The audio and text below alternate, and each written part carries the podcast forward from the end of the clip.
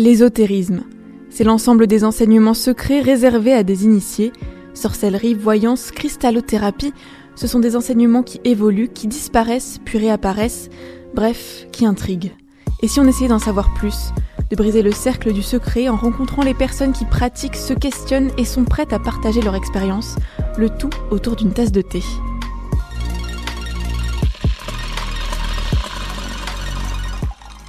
Et si des pierres pouvaient nous aider à aller mieux? La lithothérapie ou cristallothérapie considère que certains minerais ont des propriétés thérapeutiques. Ils émettraient des vibrations énergétiques qui pourraient agir sur nos propres énergies et donc participer à notre bien-être. Je suis Lou Momège et voici le cinquième épisode d'Ésotérisme. Pour en savoir plus sur la lithothérapie, je suis allée à la rencontre de Pascal. Nous faisons tout ce qui a trait aux pierres au niveau des bijoux, des pierres, euh, des bracelets, des colliers. Il tient une petite boutique de pierres dans le 14e arrondissement de Paris. Avant ça, il avait une société de fenêtres et quand on lui demande comment il s'est intéressé à la lithothérapie, il répond tout simplement Par le pur hasard, je vous dis, c'est une connaissance. On a fait une association et finalement, je découvre que c'est mon monde. Et du coup, comment est-ce que vous avez appris à connaître euh, ce milieu? Enfin, comment on se forme à la lithothérapie? Alors, euh, déjà, euh, en s'intéressant par la lecture, et ensuite, c'est les clients qui nous apprennent. Donc, beaucoup d'écoute, de ressenti. Il faut avoir un certain ressenti par rapport aux gens. J'ai de la chance de l'avoir, d'avoir une grande sensibilité. Donc, je ressens les gens, je vois ce qu'ils ont besoin, et de là, je les dirige un peu vers les pierres qui pourraient les aider. J'insiste pour qu'ils prennent leur propre intuition quand même sur les pierres et pas trop les aiguiller non plus. Dans la lithothérapie, on dit que c'est les pierres qui nous choisissent. Donc euh, je constate qu'à chaque fois je dis ça, à 90% ça tombe pile poil avec ce qu'ils recherchent. Par exemple, là moi je suis attirée par celle-là qui est un peu bleue et... Euh, Alors une lapis lazuli, c'est la pierre des dieux, vous pouvez lire euh, sur lapis lazuli. Symbole de gaieté et d'harmonie, lutte contre l'inhibition, l'introversion, la soumission, aide à assimiler les refoulements, développe l'intuition et l'ouverture d'esprit. Efficace contre les crampes, les vertiges, les migraines, les maux de tête. Voilà, donc bienvenue. la lithothérapie se fait essentiellement avec des pierres semi-précieuses, aussi appelées pierres fines. Pascal en a environ 70 sortes différentes dans sa boutique. Nous, nous avons que 30% des pierres qui existent vraiment sur le marché. Après, il y a des pierres qui sont plus ou moins rares et euh, ça vient de plus en plus cher. On va faire l'appel. Pierre Présent. Pierre Présent. Pierre Présente. Pierre Présente. On essaie de garder un niveau euh, quand même pour toutes les bourses. Et les pierres que les gens demandent le plus aussi. C'est quoi le, la pierre qui se fait beaucoup, enfin qui a particulièrement du succès en ce moment, ou alors de manière générale? De manière générale, c'est la labradorite et l'œil de tigre. C'est des pierres de protection. C'est les pierres qu'on vend le plus euh, ici et l'améthyste aussi, qui est euh, la pierre euh, quand même qui recherche les autres pierres et qui apporte le sommeil aussi. Donc c'est vraiment les trois pierres qu'on vend le plus. Et comme dans de nombreuses autres pratiques ésotériques, les couleurs ont une importance fondamentale. Elles ont un sens et des correspondances symboliques. chaque couleur emmène des bienfaits. Par exemple, le vert c'est plutôt pour les maladies. Le rose c'est plutôt des pierres d'amour. Le violet, c'est plutôt des pierres de sagesse. La lithothérapie se fait à peu près dans le monde des couleurs, donc il y a un mélange avec ça. Après, il y a beaucoup de gens qui recherchent des pierres de protection. Donc vous avez euh, trois bonnes catégories de pierres de protection. C'est la tourmaline noire, qui est une protection plutôt euh, vers euh, les autres. Vous avez la pierre des thérapeutes, qui est la labradorite, qui est une protection aussi contre le mal-être des autres, en fait pour vous protéger, pour vous soulager. Et vous avez tous les œils, œil de tigre, de taureau et de faucon, qui est une protection euh, contre l'intruse des autres en fait. Pour utiliser ces pierres et ressentir leurs bienfaits, il y a deux manières.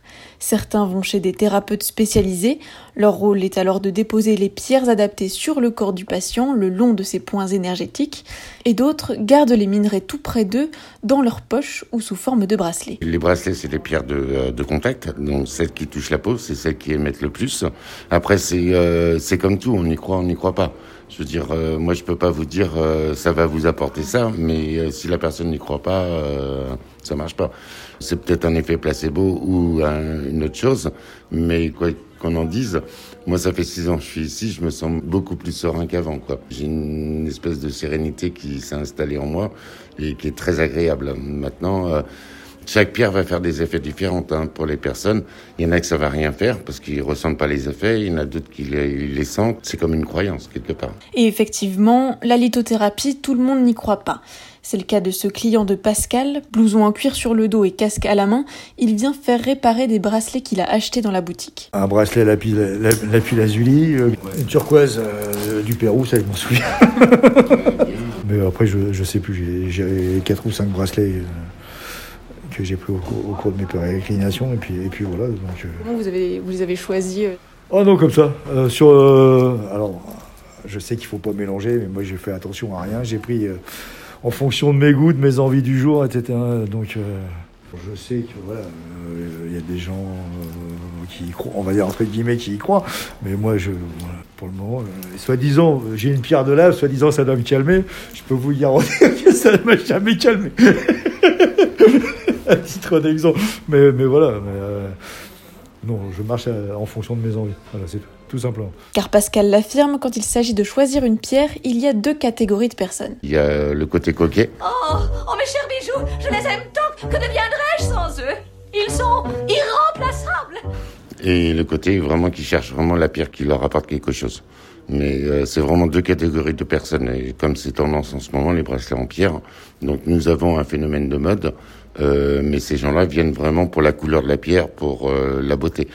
Et l'autre partie, c'est vraiment pour les bienfaits, quoi, en fait. Nous avons euh, des couples qui viennent, le mari y croit pas du tout et la femme elle y croit à fond et le mari rigole, ouais mais c'est des, cailloux, c'est que des cailloux, mais ça moins en moins, mais de temps en temps je reçois. On a quand même 80% de la clientèle qui est féminine.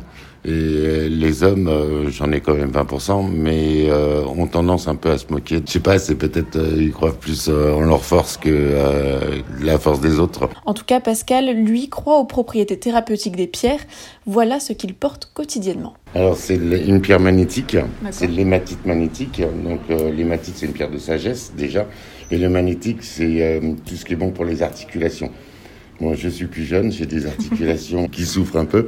Donc, euh, le côté magnétique vraiment enlève ma douleur au niveau des... Euh, ne me guérit pas, mais enlève les douleurs au niveau de l'arthrose que je peux avoir dans les mains. Le côté magnétique, déjà, c'est une pierre que je vends énormément. En général, quand je parle de ça, les gens, ils y croient pas vraiment.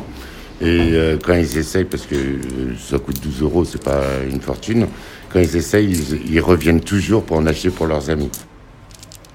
Comme je vous dis, les gens s'intéressent à ça. Moi, je fais que les recevoir et les aiguiller plus ou moins, mais euh, c'est personnel à chacun, quoi. Je veux dire, je peux pas arriver en tant que vendeur comme euh, pour vendre des chaussures, essayer d'expliquer ou quoi que ce soit. Il faut vraiment que les gens ils le ressentent par eux-mêmes, parce que chacun va avoir son ressenti sur la pierre. Il y en a qui l'ont beaucoup plus que d'autres. Euh, nous avons des gens qui viennent des fois avec des pendules pour choisir leur pierre, d'autres qui les mettent dans la main et qui sentent des vibrations ou pas.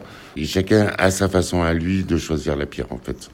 Les nouveaux nous demandent souvent des conseils, mais j'essaie vraiment de les orienter, de, de, se laisser guider par leur intuition, tout simplement.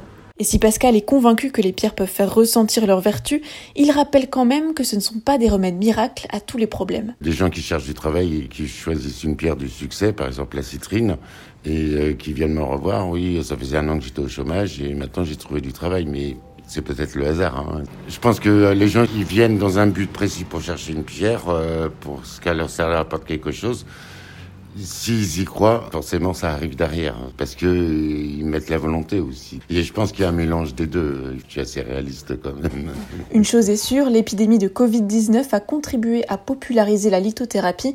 Pascal estime même que sa clientèle a doublé et surtout, il a vu apparaître un nouveau public. Nous avons beaucoup plus de personnes, des clientèles que j'avais pas avant, plus jeunes. Avant, ça touchait une tranche d'âge quand même de à partir de la quarantaine, on va dire. Et maintenant, on a vraiment des, euh, jeunes filles euh, qui s'intéressent à la lithothérapie à partir de 16 ans, euh, en général même du tout petit gamin. Il y a déjà une angoisse qui veulent guérir par quelque chose d'autre que des médicaments. Donc ils se retournent vers des choses naturelles en fait. Donc la lithothérapie, je pense que ça en fait partie que les médecines douces, enfin en général quoi. Quoi qu'on en pense, la lithothérapie intrigue et a de plus en plus d'adeptes. Mais quand on a commencé à se pencher sur le sujet avec Alizé, on s'est dit qu'il y avait un aspect qu'on devait aborder. Il s'agit de l'éthique du marché des pierres. Déjà, les minerais utilisés dans la lithothérapie, on ne les trouve pas en France. La plupart du temps, les revendeurs se tournent vers l'Amérique du Sud, c'est par exemple le cas pour Pascal, qui est un fournisseur brésilien.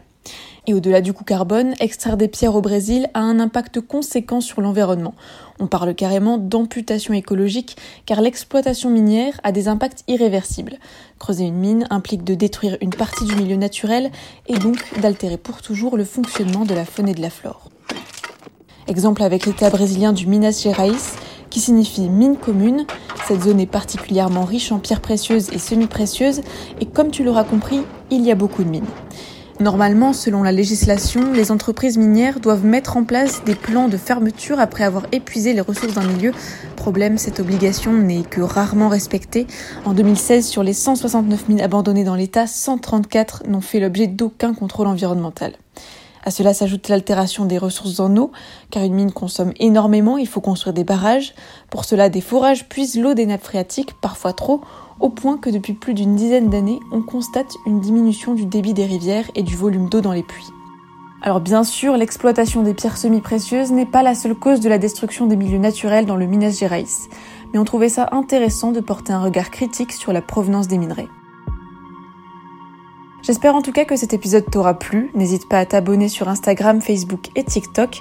Et pour se préparer au froid qui arrive, je te propose une infusion à la cannelle, connue pour ses vertus antivirales et pour renforcer le système immunitaire. Il te suffira simplement de faire bouillir de l'eau et d'ajouter une cuillère à café de cannelle en poudre.